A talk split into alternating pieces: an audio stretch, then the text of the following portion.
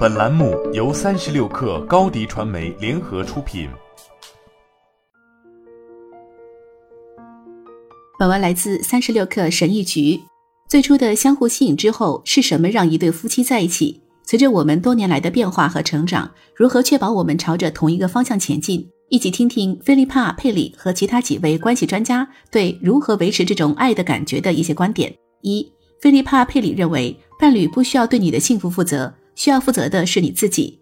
对于一对夫妻来说，可能不应该为小事操心；对其他人来说，如果在小事变得太大之前公开处理，可能效果更好。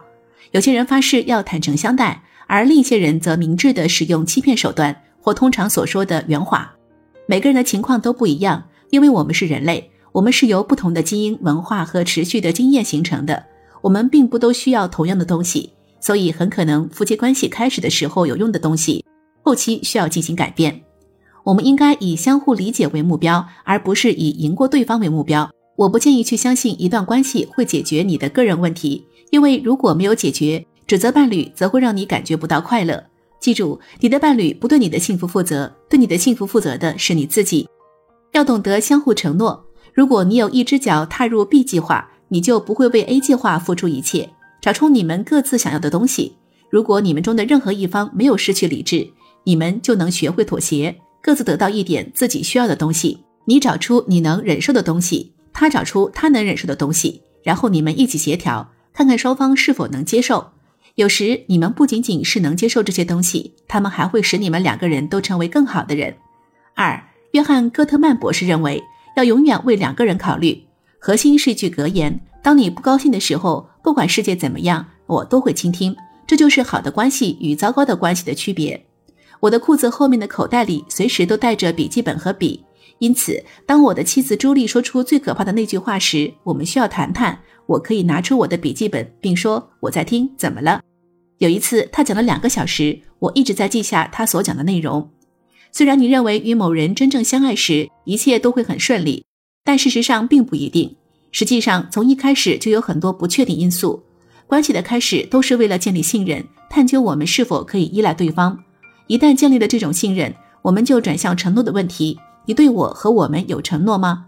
继而感受到被赋予权利，接着积极主动。一段关系是否成功，并不单单取决于偶然性。三，奥纳古拉尔尼克博士认为，坐下来听，不要打断。无论是基于我们在流行文化中看到的关系，还是我们自己的经验，还是我们周围的人的经验，都有一个我称之为夫妻的内部客体的存在。我们每个人都带着期望进入关系。我们假设夫妻关系应该是什么样的模板，而这可能会成为一场需要协商的斗争。你的伴侣会带着他们自己的愿景而来。我们并不总是需要一致。伴侣的成长和改变没有什么好担心的，这是很自然的，而且还会让你充满活力。不要害怕，而要把它看作是个机会。你的伴侣也可以发挥推动你发展和成长的作用。虽然听起来很反常，但沟通可能不是你们关系中的问题，而是症状。人们经常构建这种理论，但这通常只是一个潜在问题的表现。当我们不想听到或说出实际发生的事情时，就会产生沟通问题。寻找更好的沟通方式是相当直接的，也往往是表面的。因此，我首先要求人们描述他们在沟通中遇到的困难，可能是打岔或过度兴奋、过于愤怒或闭口不言。一旦确定并澄清了这一点，你就可以转向倾听的任务。明确区分你何时处于倾听和表达的模式，轮流交流，然后坐下来听，不打断对方的听。说话时观察自己的情绪状态，确保你没有被抑制或被压倒。有一个情感投入的最佳区域，超过这个区域，对话就没用了。如果你发现，在某方面走得太远了，就休息一下，而不是一直坚持下去，还希望得到最好的结果。好了，本期节目就是这样，下期节目我们不见不散。